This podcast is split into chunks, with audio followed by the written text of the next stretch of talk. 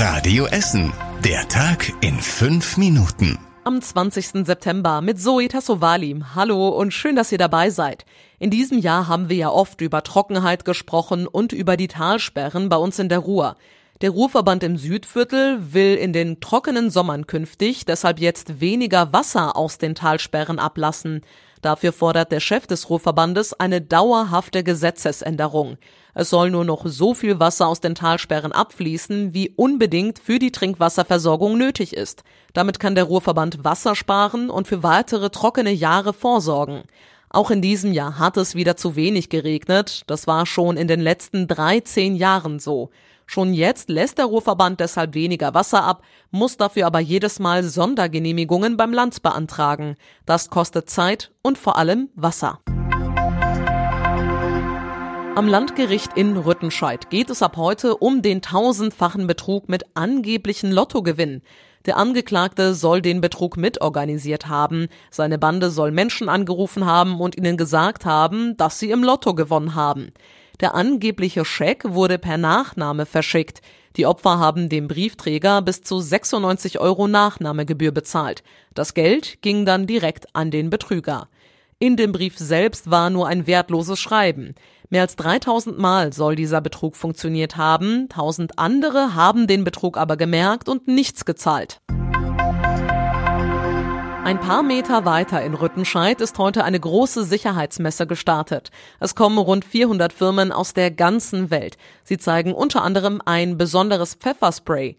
Wenn man das benutzt, wird auf dem Handy automatisch ein eingerichteter Notfallkontakt angerufen. Außerdem gibt es eine Folie, die Gebäude und Autos vor Feuer schützt. Dazu kommen Tresore, die unsichtbar in Designermöbeln versteckt sind. Die Sicherheitsmesse geht bis Freitag und ist nur für Fachleute. Der Stadt Essen fehlen aktuell knapp 20 Mitarbeiter für die Ausländerbehörde. Das Personal ist aber dringend nötig, weil sich immer mehr Essener mit ausländischer Staatsangehörigkeit dort melden. Die Stadt will auch mit Signaturpads und digitalen Systemen die Arbeit schneller machen und auch Online-Terminsysteme einführen.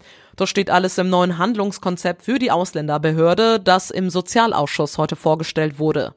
Um den Service zu verbessern und die Wartezeiten zu verkürzen, sucht die Stadt außerdem nach neuen Räumen für die Ausländerbehörde und es gibt auch schon eine konkrete Idee.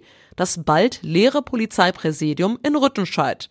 SPD und FDP wollen dort die beiden Ausländerbehörden unterbringen. Sie sind aktuell noch in zwei verschiedenen Gebäuden in Holsterhausen. Das ist für Mitarbeiter und Kunden unbefriedigend, heißt es. Außerdem liegt das Präsidium so zentral, dass es gut zu erreichen ist, sagen die Parteien. Sie wollen, dass die Stadt die Idee prüft und Anfang nächsten Jahres Rückmeldung gibt. Die Polizei zieht in rund zweieinhalb Jahren aus dem Präsidium aus. Wohin genau ist noch nicht klar. Favorit soll der Büropark in Bredeney sein. Immer mehr Touristen zieht es hier zu uns nach Essen. Im Juli waren rund 70.000 Menschen für eine Städtereise bei uns, deutlich mehr als vor Corona. Die meisten Touristen kommen aus Deutschland, viele aber auch aus den Niederlanden, Großbritannien und den USA. Die Essen Marketing hat in den letzten Jahren viel Werbung geschaltet, um Freizeittouristen zu uns zu locken. Diese Arbeit trägt nun langsam Früchte, heißt es. Was war das für ein Spiel gestern? Rot-Weiß Essen hat überraschend gegen Saarbrücken gewonnen. Gegen den vierten der Tabelle stand es am Ende 1 zu 0.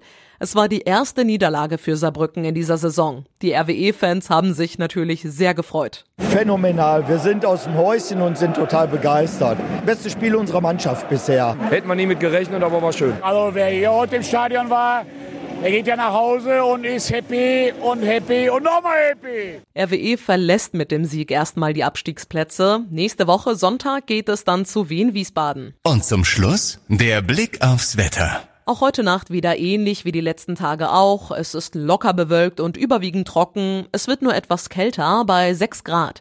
Die nächsten Nachrichten aus Essen gibt's dann wieder morgen früh um 6 Uhr hier bei Radio Essen. Bis dahin, habt einen schönen Abend.